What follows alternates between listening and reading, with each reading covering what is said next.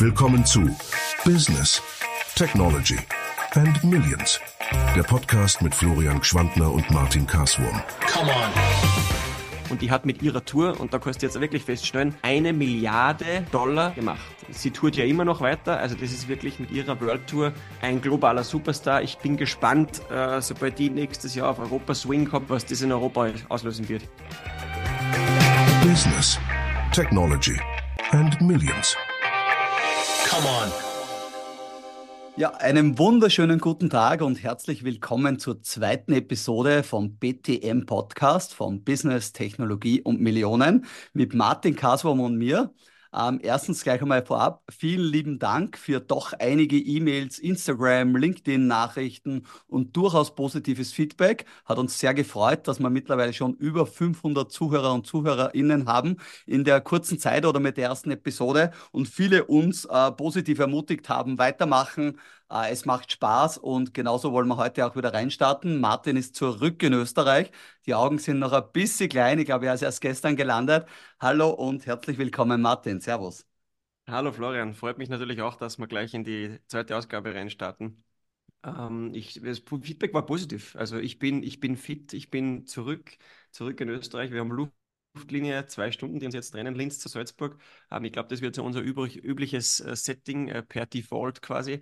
Ähm, und nach Feedback war gut. Also du hast angesprochen, wir haben einige hundert Zuhörer bei der ersten Episode bereits gehabt. Ähm, und das ist recht positiv. Ich glaube, darauf kann man aufbauen und da freue ich mich auf alles, was kommt in den nächsten Wochen. Ähm, du hast die kleinen Augen angesprochen. Ja, das ist äh, natürlich im Reisen der große Nachteil, Vorteil. Wir haben es vorher besprochen, Jetlag, neun Stunden ist natürlich immer ein bisschen gegeben. Ähm, aber die große Challenge war unsere kleine Tochter, weil der ist der Jetlag einmal äh, egal. Die steht um zwei Uhr früh da und will entertained werden.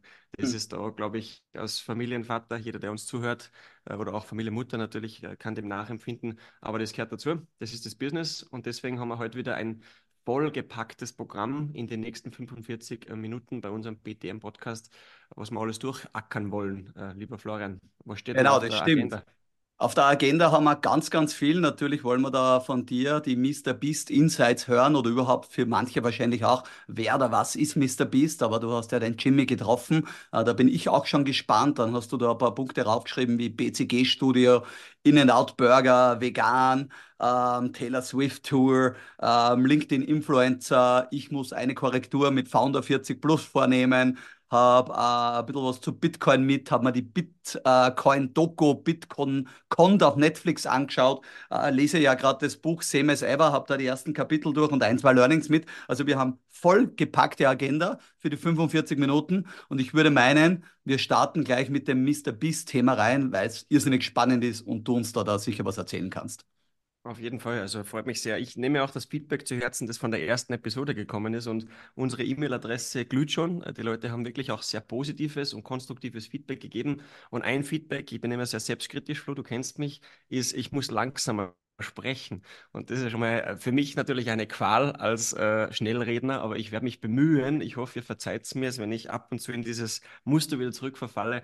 Aber ich werde mich bemühen, äh, langsam zu sprechen, ähm, um entsprechend ja, allen Zuhörerinnen und Zuhörern hier ein gutes Hörerlebnis zu bieten. So genau, Martin, ich muss aber trotzdem kurz einhaken. Wir reden beide tendenziell schnell. Liegt natürlich auch daran, dass man in der Zeit möglichst viel unterbringen wollen. Also es darf auch nicht zu langsam werden, genau. Und ich bin ja auch eher dynamisch und schnell angehaucht. Die, die Leute gewohnen sich natürlich auch an ein paar Dinge. Also, aber alles gut, wir nehmen Feedback ernst und versuchen beide zumindest einen Gang zurückzuschalten. Genau, das werden wir versuchen. Ähm, also, Mr. Beast, ja, es war, es war unglaublich. Also, eben, wir haben ja auch kurz schon gesprochen, bilateral während der Tage und nach dem Meeting gleich ähm, jeder, der ihn nicht kennt, gerne jetzt einmal googeln oder auf YouTube reinschauen. Der größte Influencer, der größte YouTuber der Welt. Also der Mr. Beast, Jimmy Donaldson, ähm, kommt eigentlich aus den äh, USA, ist 24 Jahre alt, also ein ganz ein junger, junger Bursche und hat wirklich eine unglaubliche Performance hingelegt in den letzten Jahren im Bereich äh, Social Media, aber vor allem im Bereich Bewegtbild und YouTube.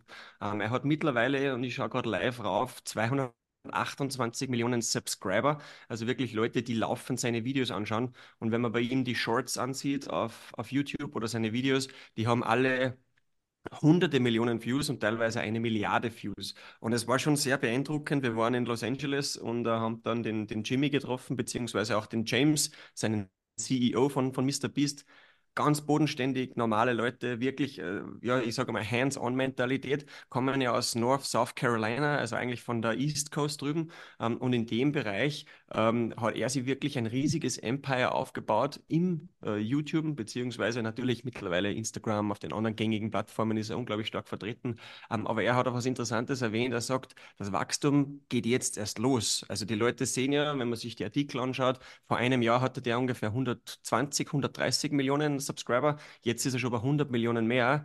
Aber er sagt, er beginnt jetzt erst seine Videos okay. in Asien, sprich Indien und China, mhm. ähm, mit AI live zu dubben. Das heißt, sie werden live übersetzt von Englisch in die jeweilige Landessprache. Und er sagt, das ist jetzt erst der richtige Driver, wo es bei ihm losgeht. Also er erwartet das heißt, schon noch einige hundert Millionen äh, Subscriber mehr. Genau, das ist ja, was ich auch gelesen habe, Martin, dass eigentlich Technologie jetzt wirklich unterstützen kann, das Ganze noch einmal in ein ganz anderes Scaling, also Wachstum zu bringen. Ich glaube, mit Spanisch oder so hat er ja schon begonnen, äh, letztes Jahr, dass er einen zweiten Kanal aufgebaut hat. Und äh, ich habe ein paar so Halbwahrheiten im Kopf, bevor du uns mehr Details gibst oder so. Ich habe immer gehört, er gibt ja nahezu das meiste Geld für die Produktion immer wieder aus, was er reinverdient. Ähm, er möchte da immer sozusagen das beste Qualität und das, das verrückteste Video machen. Da gibt es ja ganz weirde Dinge, wo sich Leute äh, jeden Tag, wo sie sich einsperren, kriegen sie irgendwie wieder 5000 Dollar und er verfilmt das mit und, und, und. Ähm, aber das Mindset, wie hast du das wahrgenommen? Ist es so total Army-like, Growth Mindset? Ähm, uh, Sky is the limit. Also da geht immer mhm. noch mehr, mehr, mehr, mehr. Ich muss natürlich da die Kirche im Dorf lassen. Das war ein Meeting, ich glaube, drei Stunden. Ähm, was ich wow. jetzt natürlich von diesen drei Stunden wiedergeben kann, ist, ja. dass der hat kein Limit oder die haben kein Limit. Und mhm. er sagt einfach, es ist egal, wir finden den Partner, wir finden den Sponsor, wir finden den Interessenten immer, der mit uns gehen will, weil er hat natürlich äh, dieses Luxusproblem oder diese Möglichkeiten, dass er jedem Partner, und er redet natürlich immer sehr US-centric, ähm, die Möglichkeit geben kann, mit einem Knopfdruck 200 Millionen Leute zu erreichen, weißt du, oder 50 Millionen oder die 20 Millionen 18- bis 19-Jährigen in äh, Kalifornien, was auch immer. Also der hat mhm. über Geotargeting natürlich die, die unglaublichsten Möglichkeiten. Und äh, er hat uns auch eingeladen, nach North Carolina zu kommen, um einmal seine Production Facilities anzuschauen. Der hat natürlich den riesen Vorteil. North Carolina ist jetzt nicht irgendwie der Nabel der Welt. Das heißt, da ist mhm. der Grundstückspreis etc. recht günstig, aber der hat sich auf Zehntausenden Quadratmetern, haben wir da ein paar Bilder angeschaut und ein paar, ein paar Pläne ein, ein eigenes Universal Paramount Studios hingebaut, wo der natürlich seine ganzen Videos abdreht, weil, keine Ahnung, ein Lamborghini in einen Schredder reinlassen und das filmen ist jetzt nicht weltbewegend, aber die Kids schauen das halt, weißt du? Ja. Oder irgendwie jemanden in einen Supermarkt einsperren und jeden Tag, wo die Person im Supermarkt überlebt, kriegt er 10.000 Dollar und etc. etc. Genau. Also wir kennen ja die Videos. Er hat über 60 Milliarden Views mittlerweile ähm, gesammelt auf seine ganzen Plattformen und geht diesen Weg unbeirrt weiter. Und er hat eine interessante Sache gesagt, er will jetzt sich selbst und seine drei äh, größten äh, äh Follower, also seine treuesten Follower, ins All schießen. Das ist sein nächster Plan. Also mhm. er sucht jetzt 300 mhm. Millionen US-Dollar, um entsprechend hier ins All fliegen zu können mit, mhm. I don't know, SpaceX oder... Blue Origin oder also Jeff Bezos oder Elon Musk. Ne? Elon Musk hat ja kürzlich gesagt, gepostet, uh, uh, Mr. Beast, hell yeah, komm auf X, und da, also auf X, auf ehemalig Twitter. Und daraufhin hat er geantwortet, ja, es würde eh, aber leider sind dort die Werbeeinnahmen so schlecht, dass das für ihn überhaupt nicht lukrativ ist, habe ich gelesen. Ne? Ja, und, und es ist auch so, wir haben auch ein bisschen über den Verkauf gesprochen. Also ich habe da auch ein bisschen gechallenged und gesagt, hey, würdest du jemals verkaufen? Und dann natürlich mit so einem leichten Augenzwinkern sagt er, sag niemals nie. Aber ihm wurden ja schon eine Milliarde angeboten für seine Brand und er sagt, kann man auch nachlesen, wenn man es googelt, ähm, zwischen 10 und 20 Milliarden ist seine Brand auf jeden Fall wert. Und wow. darunter geht er, geht er gar nicht raus, weil man muss ja auch da sich eins vor Augen führen, es ist ja nicht nur dieser YouTube-Kanal, da macht er mittlerweile Feastables, also seine Snackbars, dann hat er wirklich auch Beast Philanthropy Philanthropy, wo er dann 100 Brunnen in Afrika baut oder was Gott was macht, wirklich Giving Back. Ähm, also er macht neben seinem YouTube-Kanal ganz, ganz, ganz viel im Bereich Merchandising und Licensing. Ja. Und da sagt er natürlich, ist ein riesen Growth Potential auch drinnen. Wobei Dinge, und da muss man auch ehrlich sein, auch nicht funktionieren. Mr. Beast Burger wurde ja letztes Jahr eingestellt äh, mangels Qualität, was ich gehört habe. Das war ja quasi eine, eine Burgerkette aller Franchise-Stil mit Mr. Beast, äh, die in Amerika durchaus äh, mittlerweile bekannt war, aber dann irgendwo auch wahrscheinlich die Qualität nicht funktioniert haben dürfte und somit eingestellt wurde. Na, also ich glaube, das ist sicher das, was man auch aus Quintessenz drauflassen kann. Wir werden in den Show Notes auch einige Artikel verlinken dazu. Ähm, das Ganze ist natürlich bei uns auch ins Rollen gekommen und ich habe ihn auch kennengelernt über die Harvard Business School Connection, weil die Anita Elberse, du kennst sie auch sehr gut, mhm. ehemalige Professorin von mir, ähm, die hat mit ihm im November 22, also jetzt ein bisschen mehr wie ein Jahr her, ein Case ja auch geschrieben zum äh, Mr. Beast, How to Build a YouTube Empire, bla bla bla. Ähm, und das war ähm, sehr interessant, was auch die Anita Elberse über ihn herausgefunden hat. Und er hat ja auch in einem YouTube-Video mal gesagt, nehmt mal gern die Marke Mr. Beast weg, ich starte morgen eine genau. neue und in 100 Tagen bin ich gleich wieder so erfolgreich, weil ich weiß, ja. wie das System funktioniert. Und das, glaube ich, ist so unglaublich beeindruckend. Wir haben, ich glaube, fast 45 Minuten bei unserem Treffen philosophiert, äh, wie man wirklich auch bestmöglich eine Strategie über YouTube YouTube machen kann, damit man erfolgreich ist. Und er sagt, äh, dieses Thumbnail, also dieses äh, Vorschauvideo genau. von, von YouTube-Videos, mhm. das ist oft der Key zu dem ganzen Geschichtel. Und sie investieren äh, richtig, richtig viel Geld in How to Perfect a Thumbnail. Zehntausende Dollar habe ich gelesen, nur für das Thumbnail-Pick. Ne? Richtig, Richtig, und er sagt auch, wichtig ist, dass dieses Thumbnail auch alteriert. Also er macht nicht ein Thumbnail und lässt es dann, sondern ja. jede Woche zum gleichen Video ein anderes Thumbnail. Also er ist sehr, er ist ein Fuchs. Sie mhm. schauen sich das an, ist natürlich auch ein Riesenteam mittlerweile, das ist ja bei weitem nicht mehr er, aber er ist als Mensch bodenständig, nahbar und mhm. ganz ein einfacher Bursch. Also ich glaube, das ist ja das, was auszeichnet und sie sind sicher so ein bisschen die, äh, auch der, der, James, sein CEO, ähm, die, die, wie sagen wir, Macher und hey, jetzt sagen wir es den großen internationalen Corporates und das ja. habe ich, hab ich sehr beeindruckend gefunden. Also unglaubliches Meeting, wir werden das gerne verlinken und im Nachgang ähm, ja, bereitstellen. Also sehr spannend. Ja. Sehr cool. Eine Frage noch dazu, Martin, weil das interessiert uns natürlich alle. Äh, warum trifft Mr. Beast Martin Kaswurm? Was, was will er denn von ihm? Was brauchst du denn von dir? ähm, ich glaube, dass der von mir gar nichts braucht. ähm, nein, es ist ja immer so, äh, was der Anbahnungsgespräche. Also wir ja. haben natürlich ein paar Ideen im Hinterkopf, die wir gerne mit ihm gemeinsam umsetzen würden und machen würden. Er schielt mit einem Auge auf Europa, um dort auch mehr Präsenz zu bekommen. Mhm. Er will über unsere Netzwerke natürlich in die ein oder anderen Märkte rein. Und man hat da schon die ein oder andere Idee gesponnen. Also vielleicht gibt es Mr. Beast auch bald in in Österreich mit der einen oder anderen Aktion. Ähm, wir werden uns das anschauen, aber du kennst ja mich auch. Ich, ja, bin, ja. ich bin einer, der baut seine Connections slowly but surely auf und man muss da nichts übers Knie brechen. Aber es ist gut möglich, dass wir in den nächsten ein, zwei, drei Jahren intensiver zusammenarbeiten, ähm, wenn es auch nur ist im Bereich der, der Kreation und Konzeption. Und wir werden auf jeden Fall nach North Carolina fliegen, um uns einmal die Studios anzuschauen. Und das können wir dann in der Episode keine Ahnung, 75, wenn es dann soweit ja. ist, wieder beleuchten, wie das vorhat. Ich glaube, da fliege ich mit, Martin. Also wenn ich mitfliegen darf, bin ich, bocke ich mir da selber ein. Weil du gerade Mr. Beast, jetzt äh, äh, schließen wir das Thema, weil sonst bringen wir heute gar nichts anderes unter, aber irrsinnig spannend. Danke für die Insights hier, Martin. Ähm, jetzt vielleicht nicht Mr. Beast, aber durchaus ein sehr erfolgreicher äh, YouTuber in Österreich, nämlich der Sascha Huber. Den kenne ich ein bisschen und du kennst ihn auch ein bisschen. Wir haben in deinem Büro einmal ein Meeting machen dürfen. Der hat seine neue App gelauncht, eine Fitness-App namens Gymkey, also so wie das Gym, KY, äh, und hat dort auch, was mich sehr fasziniert hat, er hat quasi die Distribution über andere Kreatoren gemacht, ähm, da sind diverse riesen Fitness-YouTube-Influencer drinnen, die die App bewerben und dort ihren Plan ähm, ähm, bauen können und du kannst dann mit dem trainieren sozusagen.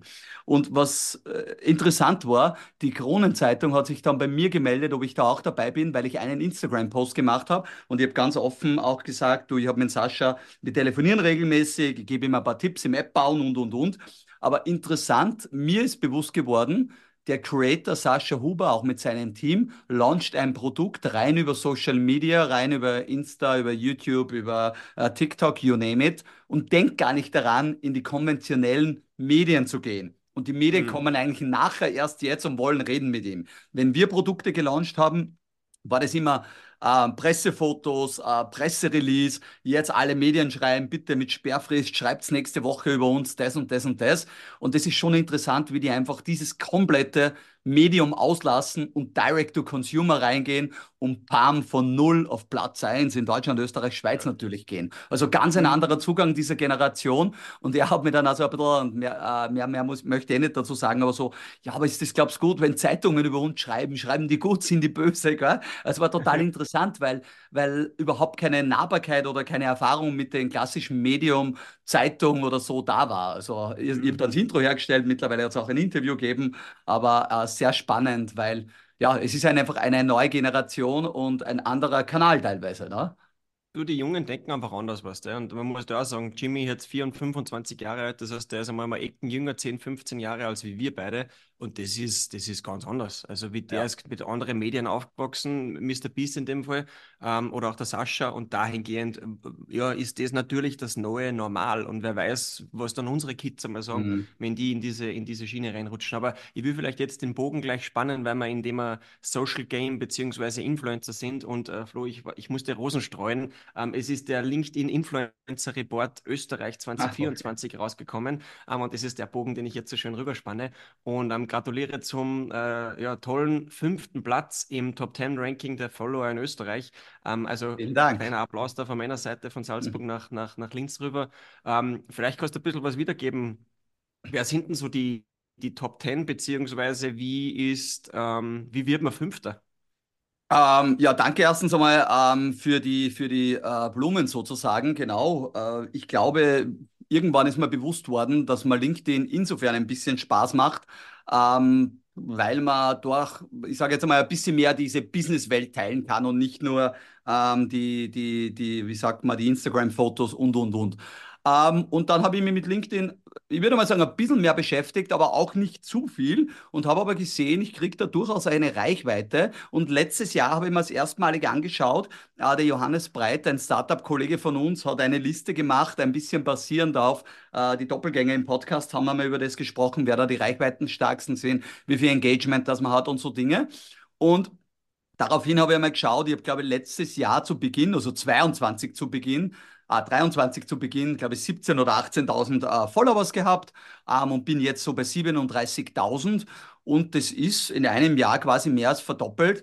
Und habe ich eine totale Strategie? Nein. Habe ich eine bisschen eine Strategie? Ja. Die heißt auf der einen Seite sehr regelmäßig posten ähm, und auf der anderen Seite ähm, natürlich auch da und dort Engagement zeigen. Also ein bisschen kommentieren, Leute äh, verlinken und, und, und. Und habe dann schon versucht, für mich selber auch ein bisschen festzustellen, es müsste jetzt in vier Minuten, also wir nehmen da jetzt am, ah, na, morgen, ich habe schon den Morgen am Mittwoch geht, äh, geht der nächste Post raus, den ich am Sonntag geschrieben habe. Also ich schreibe auch oft vor. Ähm, und da kommen wieder so die Top 6 Leadership-Tipps von Elon Musk oder Regeln oder so. Was gut funktioniert, sind natürlich immer Listen, die Top 10 oder How to Engage, ein How to Become Successful, How to Become Fit. Ähm, trotzdem dann schöne Überschrift mit einem Font-Generator bauen und, und, und. Und das wächst ganz gut und mittlerweile haben doch viele Posts von mir, sage ich einmal, Reichweite über 30 bis 50.000 Impressions. 10% der Zuschauer davon sind äh, äh CEOs oder Managing Directors. Ähm, und das ist eigentlich schon sehr, sehr gut. Wer ist noch in der Liste? Ähm, ich glaube, Sebastian Kurz war Platz Nummer zwei, wobei der eher ähm, wenn man das so sagen kann, da im, im LinkedIn-Bereich ein bisschen am absteigenden Ast ist. Also da ist durchaus ein bisschen nach unten gegangen. Äh, dann Nummer eins ist die Nana Jana Shia. Da, da ähm, springe ich vielleicht ganz kurz rein, Florian Banana, weil das hat mich persönlich extrem interessiert, weil ich kenne die nicht oder ich kannte die ich nicht, nicht. so. Und ich habe mir jetzt die letzte Woche einmal das angeschaut, weil die hat ja, ähm, und ich würde ja nicht zu nahe treten, das weißt, aber die hat ja alle anderen richtig in den Schatten gestellt, weil die hat ja, ja. mit Abstand die meisten Follower und denke genau. mir, wer ist denn diese Frau? Und ich schaue mal rein und die hat ein, einen Blog am Laufen oder sagen wir so einen Blog, eine Brand am Laufen, die heißt Tech World mit Nana ist eigentlich ein YouTube-Kanal, ich habe das auch gerade hier genau. parallel offen, mit fast einer Million Subscribers, also das ist ordentlich mit 100 Videos. Und die macht wirklich was im Bereich, also ihre, ihr Claim, ihre, ihre Tagline ist Helping people to learn DevOps uh, topics easily. Also wirklich aus dem Tech-Bereich, also eigentlich so ein bisschen aus, aus deiner Ecke kommt die raus, um, ähm, aber habe ich spannend gefunden, weil die hat 100, fast 170.000 Follower auf LinkedIn, ähm, diese eine Million Subscriber auf YouTube und, und ballert ordentlich raus. Also sehr spannend. Total, ich war auch total überrascht, weil ich habe weder den Namen noch Tech World und äh, ein bisschen aus dem Tech-Bereich komme ich ja doch. Ähm, nein, war mir auch nicht bewusst, aber zeigt natürlich auch wieder, wie viele Menschen da erfolgreich unterwegs sind, die man vielleicht links und rechts nicht äh, wahrnimmt. Ähm, dann haben wir Platz drei, Ali Malocci, kennt man eigentlich als Keynote-Speaker, viel in Schulen unterwegs. Markus Wagner von i5 Invest, der macht sehr gute Posts im Bereich Investing. Ich glaube zwar nicht unbedingt, dass er es selber macht, vielleicht doch, möchte auch nichts Falsches sagen, aber ähm, sehr gut. Nummer fünf darf ich sein, nach mir Bernhard Fragner aus Oberösterreich auch, Robby Schwertner, Christoph Schmutz, äh, Ben Benjamin Ruschin, Daniel Keiper-Knorr. Also kann man sich anschauen. Ähm, der Brutkasten hat das Ganze auch verlinkt. Den Artikel gehen wir in die Shownotes auch rein. Und ja, ich bin schon der Meinung, das wird wahrscheinlich ein sehr, sehr relevantes Medium für die Businesswelt immer noch werden die nächsten Jahre. Microsoft hat ja das damals vom Reed Hoffman, glaube ich, für 26 Milliarden Dollar gekauft. Ähm, vom Reed Hoffman gibt es äh, ein paar gute Bücher, das Master of Scale äh, und auch andere. Und ich kann mich noch erinnern, was ich gelesen habe, wie er das Ganze gepitcht hat, LinkedIn, um Geld einzusammeln. Da hat er seine Freunde oder da hat er irgendwie zehn Freunde bezahlt, so auf die Art, oder eingeladen, bitte meldet euch dort an und sagt, ihr habt dort Investoren kennengelernt. Das ist eine tolle Plattform. Also das war wieder so typisch Army-like. Da, äh, es war nicht nur die Idee. Er hat quasi den Prototypen gebaut und er hat sich seine ersten zehn Kunden selber besorgt, um den ersten Geldgeber zu überzeugen.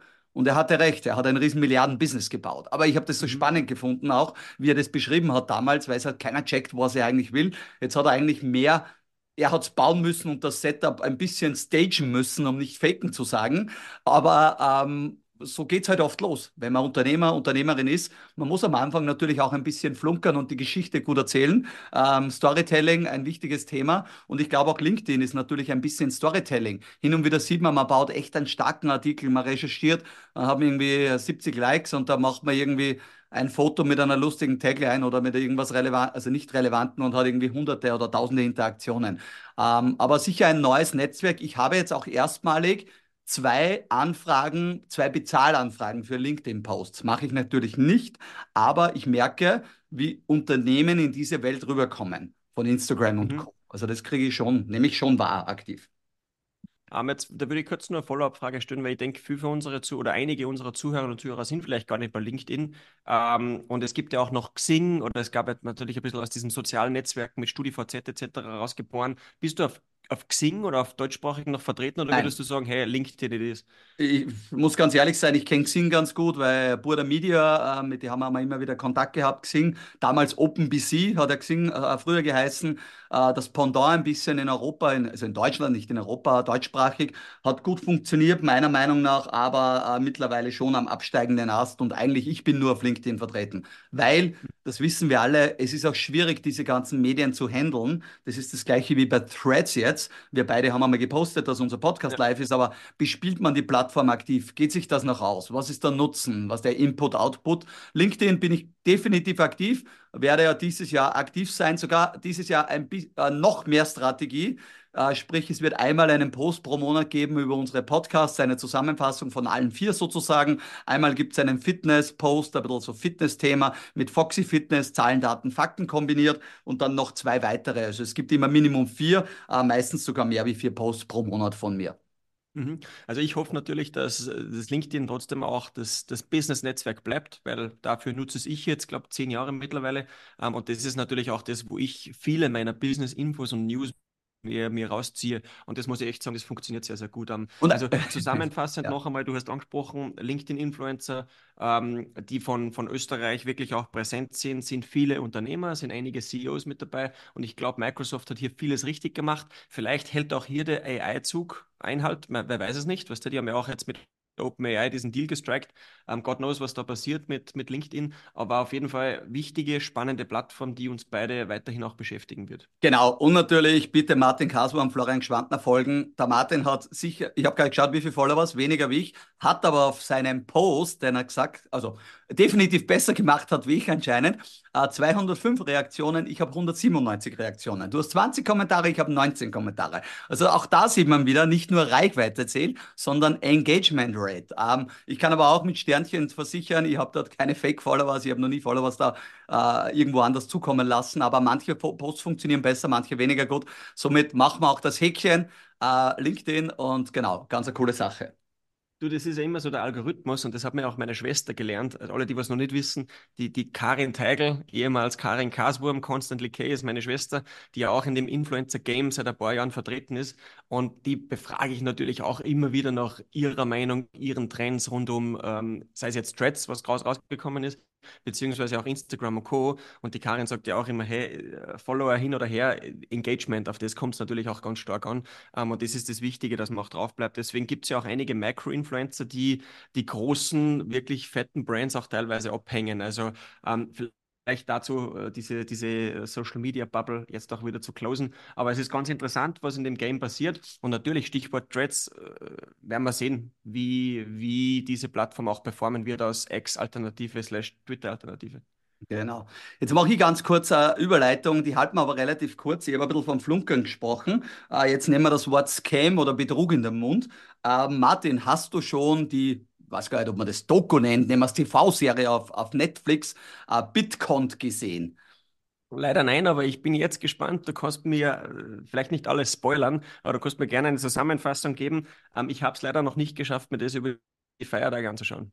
Genau, also ich wollte es ja eigentlich auch nicht schauen, aber auf der anderen Seite äh, war es dann irgendwie spannend mit, mit irgend so einen äh, Typen, so einen Scam-Typen.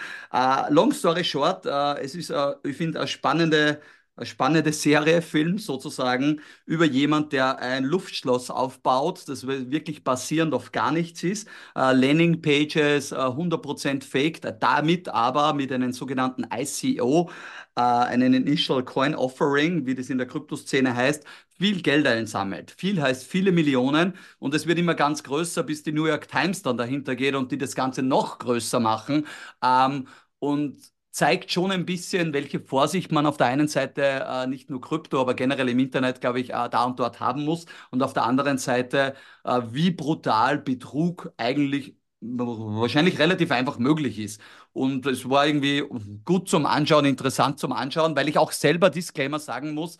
Äh, ich habe auch einmal sogar einen ganz kleinen fünfstelligen Betrag ähm, verloren äh, mit einem Investment, das 100% Scam war und wir haben die mhm. Menschen dahinter nie gefunden. Also da glaube ich, muss man auch einfach ein bisschen die Vorsicht walten lassen. Kann man sich aber anschauen, Bitcoin äh, auf Netflix. Es ist ja Samstag heute, wenn ihr das hört, oder Sonntag, ähm, ist vielleicht ein ganz seichte, angenehme Unterhaltung und ein bisschen was lernt man auch, dass man mit seinen Investments immer ein bisschen vorsichtig sein sollte. Genau. Ja, es gibt da natürlich schon einige äh, Dokus da draußen, die wirklich in diese Richtung oder in diese Kerbe auch reinschlagen. Ich kenne den Bernie Madoff, diese, äh, genau. der natürlich auch sein großes Ponzi Scheme, das Schneeballsystem damals in Amerika aufgebaut hat und viele Milliarden irgendwie hinten rüber gebracht hat und ganze Wirtschaftsimperien kollabieren hat lassen. Also in dem Zusammenhang gibt es natürlich einige äh, riesige große Beispiele aus der Welt der Wirtschaft, die hier Scams aufgezogen haben. Aber ich schaue mir das gerne an und bin schon gespannt, vor allem im Bereich Bitcoin, was hier passieren wird. Uh, genau, ja, enjoy, enjoy the ride. Gut, wo gespannt. machen wir weiter, Martin? Uh, mich interessiert In-N-Out Burger Vegan. Ja, genau. Also ich würde gerne diese Amerika-Bubble vielleicht dann auch äh, nicht, nicht, schließen, aber halt durch das, dass ich jetzt zurückgekommen bin, habe ich mir gedacht, ich nehme noch ein, zwei Themen mit, die business-related sind. Und jeder, der Kalifornien-Fan ist oder viel im, im Westen von Amerika unterwegs, ähm, der ist vielleicht schon mal auf den In-N-Out-Burger gestoßen. Ich weiß nicht, Flo, bist du ein Fan vom In-N-Out-Burger? Ich kenne ihn und äh, ich habe das irgendwie so kennengelernt, man muss dorthin gehen. Wie, wie typischerweise immer bei der Name ist, it's the best burger ever. You have no idea. It's amazing, gorgeous, terrific, fantastic und ja, also. Richtig. Und, und aber das Spannende finde ich an In-N-Out-Burger, und deswegen habe ich das kurz mitgebracht und ich würde auch nur ein paar Minuten drauf äh, verwenden. Ähm, das ist wirklich noch eine der wenigen Fast-Food-Ketten in Amerika, die äh, privately owned ist. Also das ist wirklich auch ein Business Case, die sind nicht ah, public, okay. das ist im Privatbesitz. Und das Interessante ist, ähm, die Leslie Snyder, das ist die CEO, beziehungsweise die aktuelle ähm, äh, ja, Geschäftsführerin und Eigentümerin von In-N-Out Burger, ähm, die ist 41 hat es von ihren Eltern geerbt, natürlich Milliardärin, Nona nicht, keine Frage. Aber, und das ist ganz interessant, die führt es wirklich auch noch sehr konservativ, dieses Business.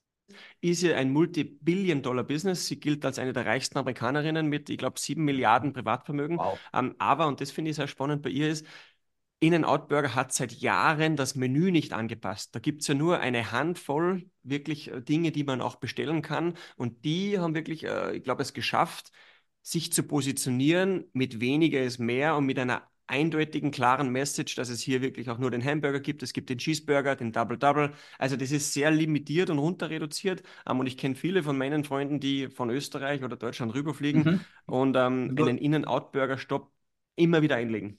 Ja, spannend, also faszinierend eigentlich, generell faszinierend, oder? Dass man immer wieder die Burgerkette da und dort ein bisschen neu erfinden kann und irgendwas machen. Ähm, wart ihr beim In-N-Out Burger? Warst du auch? Hast du konsumiert? Ja, ja, ich bin immer dort. Also ich schaue mal so mal, deswegen habe ich vegan in unsere, in unsere äh, Notes dazu geschrieben, weil du weißt es ja, aber meine Frau ist vegan, also die würde ja. ich da nicht hinkriegen. Ähm, die ist natürlich da sehr stark in diesem Game drinnen. Ähm, und ich bin natürlich, wenn wir gemeinsam im Familienverband unterwegs sind, äh, auch vegetarisch-vegan, so mit einem Augenzwinkern, versuche ich mhm. natürlich. Mhm. Ähm, aber ich liebe Fleisch, ich esse gern Fleisch ähm, und bin da gern auch einer, der einmal beim In-N-Out-Burger äh, reinschneidet und entsprechend sich dann ähm, ja auch was bestellt. Ähm, aber ich wollte auf das zu sprechen kommen, dass das wirklich auch noch ein amerikanisches, mhm. eine amerikanische Success Story ist, die immer noch im Privatbesitz ist. Und es muss ja nicht immer heißen, hey, ich mache IPO oder ich gehe public oder ich gehe wirklich hier auch an die Börse, ähm, um mehr Einnahmen zu lukrieren, wenn ich eine starke Brand mir aufbauen kann und wenn ich wirklich auch sage, hey, ich stehe für die USB, weniger ist mehr, ich habe meine klaren Werte ähm, und ich gehe wirklich auch ganz klar daraus und das ist, glaube ich, bei Ihnen Outburger gegeben. Ja. Die haben 400 Ketten und sind aber ganz stark, wie gesagt, in diesem Südwesten, eben mhm. Nevada, Kalifornien zentriert ähm, und die kriege ich auch teilweise nicht einmal in ganz Amerika. Also die gehen wirklich dieses lokale Game, weil es halt dieses Fleisch dort geben soll, ja. etc. etc. Genau, ich habe einmal über Five Guys auch dann die Story gelesen. Das war ja auch irgendwie ähnlich. Die Burgerkette, die es ja auch bei uns mittlerweile in Wien zum Beispiel gibt, äh, wo fünf Brüder äh, das Ganze gemacht haben. Und ich bin äh, fairerweise, um da kurz das auch dazu zu sagen, ein riesen Chipotle-Fan. Ich weiß nicht, ob du Chipotle auch gern gehst.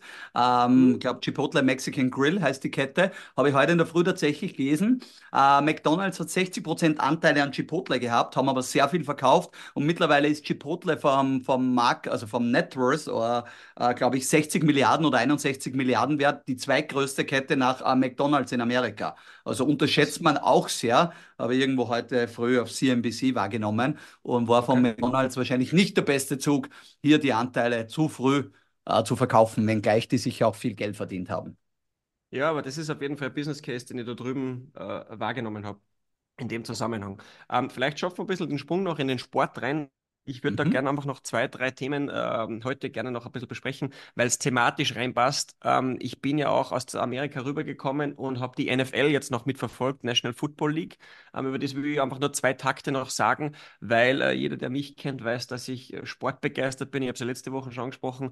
Und die NFL ist ja an sich zwar ein amerikanisches Vehikel und nicht jeder ist von unser Football-Fan und viele rollen jetzt vielleicht mit den Augen, weil sie sagen, hey, lasst mir bitte mit NFL in Ruhe. Aber ich komme auch hier wieder mit dem Business Case, mit dem Business Aspekt dazu. Ähm, die NFL ist die Sportliga, die weltweit den größten TV-Vertrag sich geschnappt hat vor einigen Jahren. Also die haben einen TV-Vertrag, der äh, laufend ist seit 2021 und der ist dotiert mit 100 Milliarden US-Dollar. Also auch das muss man sich auf der Zunge zergehen lassen, ist die USA. Also das ist wirklich auch wieder sehr national gedacht und kein globaler Sport. Ähm, und die NFL hat da geschafft, wirklich auch einen riesen Deal an Land zu ziehen. Also da sieht man auch wieder den Stellenwert, äh, den der Sport in den USA hat und was wirklich auch da dahinter steckt. Unglaublich. 100 Milliarden. Ja. 100 Milliarden, ja, genau. Und wie gesagt, letzte Woche ist die Regular Season zu Ende gegangen. Jetzt starten die Playoffs und vielleicht werden wir das Ganze nochmal beleuchten, wenn dann die Super Bowl hier ums Eck kommt. Ähm, aber ich habe diese NFL-Story ein bisschen auf, auf, als Aufhänger genommen, weil ähm, da gibt es ja auch, und jetzt gehen wir in, das, in, in den Gossip-Talk ein bisschen rein, ähm, ein, ein, ein großes, wie sagt man denn, ein Liebespaar, das gerade sich hier auch äh, herauskristallisiert hat. Das ist die Taylor Swift und ähm, der Travis Kelsey. Ähm, von den äh, Kansas City Chiefs und die beiden sind ja gerade dieses Glamour-Paar in, de, in, de, in, den, äh, ja, in den amerikanischen, ich sage mal, Klatschmedien. Ähm, jetzt wollen wir nicht natürlich das Klatschmedien-Podcast sein hier in Österreich, ähm, aber was doch sehr interessant ist, ist auch da wieder der Business-Aspekt, was Taylor Swift wirklich auch hier für die NFL bewirkt hat. Ähm, und seit die beiden beisammen sind, sind die T-Shirt-Sales auch hier von äh, Travis Kelsey so stark nach oben gegangen und das ist das meistverkaufte Jersey dieser Swift-Faktor, dieser Taylor Swift-Faktor ist unglaublich. Ähm, die tourt ja auch gerade weltweit herum, ist der highest grossing, äh, ich sage mal, äh, ja, Sänger im Moment ja. und Artist weltweit. Und die hat mit ihrer Tour, und da kannst du jetzt wirklich feststellen, eine Milliarde Dollar gemacht. Sie tourt ja immer noch weiter, also das ist wirklich mit ihrer World Tour ein globaler Superstar. Ich bin gespannt, äh, sobald die nächstes Jahr auf Europa Swing kommt, was das in Europa auslösen wird hier. Ja, unglaublich. Ich weiß ja, einige Leute rundherum haben Tickets, ich glaube meine Schwester und, und, und.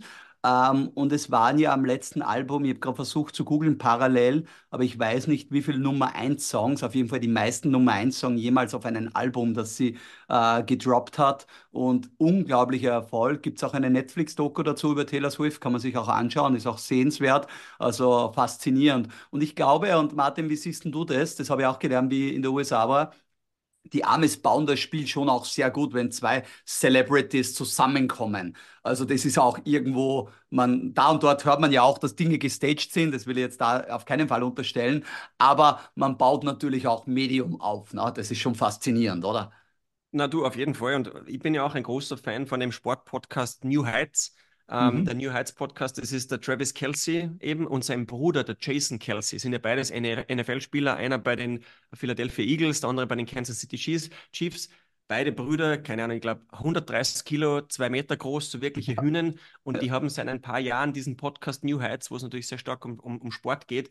Aber der hat auch natürlich eine unglaubliche Traction bekommen. Und die haben da natürlich auch auf Weekly Basis Themen rund um Business, Sport etc., die sie behandeln. Auf YouTube, glaube ich, mittlerweile fast zwei Millionen Subscriber. Also auch da passiert äh, sehr viel. Äh, Stichwort die Amis verstehen, was zu inszenieren, mhm. unterschreibe ich hundertprozentig. Also es hat ja da auch einige Buhrufe schon gegeben von diesen die-hard NFL-Fans, weil in jedem Spiel, wo die Taylor Swift dann mit dabei war und auf der Bühne, Tribüne gesessen ist, ist irgendwie, keine Ahnung, zehnmal sie gefilmt worden und nicht das Spiel im Fernsehen. Ja. Und das wollen natürlich die Sportfans auch nicht sehen. Um, ähm, aber natürlich, der Swift-Faktor, der Taylor Swift-Faktor ist aber da. Aber it's, it's, it's Showbusiness. Ne? Auch Sport ist Showbusiness bei den Amis und natürlich muss irgendwo Geld verdient werden. Witzige Anekdote dazu, hat mir mein guter USA-Freund einmal erzählt. Das ist, warum Fußball bei uns nicht so gut funktioniert in den USA. Es gibt viel zu wenig Pausen, wo wir Werbung betreiben können. Und das war eine interessante Aussage. Wir haben nur eine Halbzeit, ne? sonst hat alles drei Drittel, vier Viertel, ähm, irgendwelche Timeouts zwischendurch mit, ähm, ja, du kennst das eh, Kisscam und irgendwas Bibabo, wo man irgendwas rein entertainen kann. Also schon spannend und wir werden, werden dranbleiben, äh, vor allem wenn es dann im Februar auch Richtung Super Bowl geht. Vor allem auch die Halftime-Show werden wir mal äh, äh, genauer analysieren, würde ich meinen. Schauen wir mal, was uns da dieses Jahr erwartet. Ich denke auch, also das schauen wir uns sicher an und wichtig ist mir auch immer hier für unsere Zuhörerinnen und Zuhörer zu sagen, uns interessiert natürlich immer dieser Business Angle. Und das ist das, was wir versuchen zu recherchieren, geben das auch gerne noch in unsere Show Notes rein, was das auch für den Business Case für Auswirkungen gehabt hat und in dem Zusammenhang, ähm, genau, schließen wir jetzt wirklich diese USA, dieses USA-Chapter für den Moment und ähm, schauen ein bisschen nach, nach Österreich rüber. Ich habe gesehen, du hast dieses Founder 40 Plus Thema noch drinnen. Ich glaube, da gibt es auch noch ein bisschen was zum äh, äh, Feedbacken. Genau, wir sind ja auch schon fast am Podcast schließen, weil unsere Zeit schon bald umgeht, aber ganz kurz, ich habe es gleich im LinkedIn-Post angebracht als äh, konstruktive Selbstkritik. Ich habe beim letzten Mal gesagt, äh, Gründer, die über 40, über 45 waren, wie Didi Mateschitz, Jack Ma. Didi Mateschitz war bei der Gründung von Red Bull 43, Korrektur. Jack Ma war erst 35, als er Alibaba gegründet hat. Äh, nichtsdestoweniger, äh, viele Gründer waren natürlich auch schon älter, weil man gesagt haben, Jungunternehmen, man muss zwangsläufig nicht immer jung sein, um ein Unternehmen zu gründen. Beispielsweise die Ariana Huffington, die die Huffington Post gegründet hat, war 54. Sam Walton, der Gründer von Walmart, war 44, wie er den ersten Walmart gegründet hat.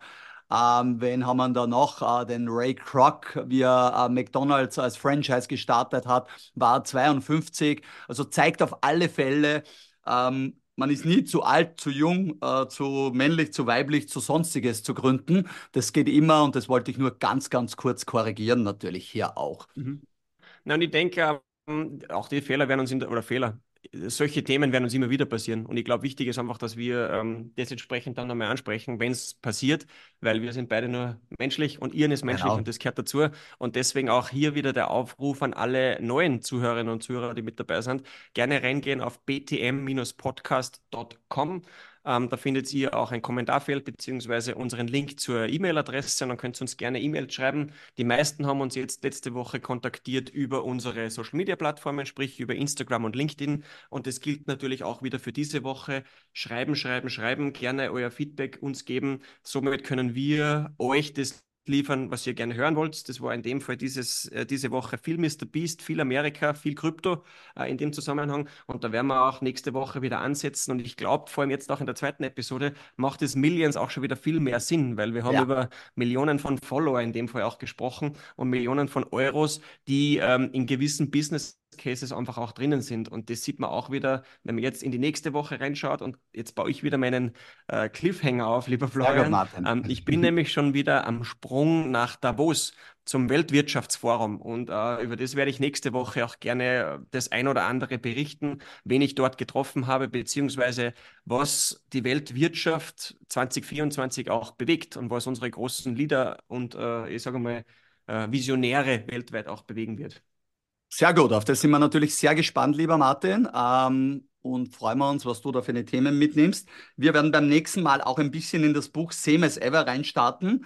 Ähm, quasi äh, das gleiche wie immer. Die Story beginnt damit, dass jemand mit Warren Buffett unterwegs war und Warren hat so gefragt, what was the best candy bar, also die, die beste, wie sagt man, Schokoladenregel auf Deutsch. Und er hat gesagt, 1962 war es Snickers. Was ist es heute? Es ist Snickers. Aha, gewisse Dinge ändern sich nie. Jeff Bezos hat gemeint, er glaubt nicht, dass die Leute jemals nicht an dem günstigsten Produkt, also in der höchsten Qualität und der schnellsten Auslieferung interessiert sind. Das wird immer gleich bleiben. Darum wird Amazon immer auf diese zwei Aspekte günstig, die beste Qualität, schnellste Lieferung schauen. Und diese Dinge, same as ever, werden wir uns auch beim nächsten Mal anschauen. Abschließend ganz kurz noch, weil es auch um Millionen geht, der Kryptomarkt, du hast vorher das Wort Krypto noch einmal mit der Doku in den Mund genommen, Martin. Ähm, wir haben diese Woche eine ganz wichtige Entscheidung gehabt. Wir wissen sie noch nicht, weil sie erst, wir nehmen heute auf und morgen ist die Entscheidung, ob die Bitcoin-ETFs zugelassen werden. Der Bitcoin ist nahezu äh, seit Jahren wieder mal, äh, ich glaube jetzt auf 46.000 irgendwas Dollar, also so hoch wie das letzte letzte Mal 2022 äh, im März war und eine ganz spannende Entscheidung für die Krypto-Leute unter uns. Werden wir sich beim nächsten Mal dann, wenn die Entscheidung gefallen ist, auch anschauen, wo wir stehen. Und damit darf ich die letzten Worte dem wunderbaren Martin geben und darf mich hier schon verabschieden und freue mich, wenn wir uns dann nächste Woche wieder hören. Von meiner Seite Tschüss, Baba und auf Wiedersehen. Auch von meiner Seite her danke fürs Zuhören. Ähm, danke, dass ihr mit dabei geblieben seid, auch bei unserer zweiten Episode. Wir freuen uns unheimlich, dass wir nächste Woche eh bereits in die dritte Woche gehen können. Wir haben viele spannende Themen auch nächste Woche mit dabei. Ich habe schon Davos, Weltwirtschaftsforum etc. angesprochen. Wir werden mehr in den Krypto- und Bitcoin-Markt äh, eintauchen, vor allem was das ganze Finance-Game betrifft. Und vielleicht haben wir noch das ein oder andere Thema rund um ähm, Readings bzw. Booklist mit dabei, so wie ich heute das Blitzscaling von Reed Hoffman mit dabei war. Ähm, auch in dem Zusammenhang ähm, wünsche ich euch jetzt schon mal ein schönes Wochenende, ein tolles Workout oder wo auch immer ihr uns hier zuhört. Und in dem Sinne alles Gute und wir hören uns nächste Woche bei der dritten Ausgabe des BTM Podcasts Business, Technologie und Millionen. Business, Technology and Millions. Der Podcast mit Florian Gschwandner und Martin Karswurm. Come on.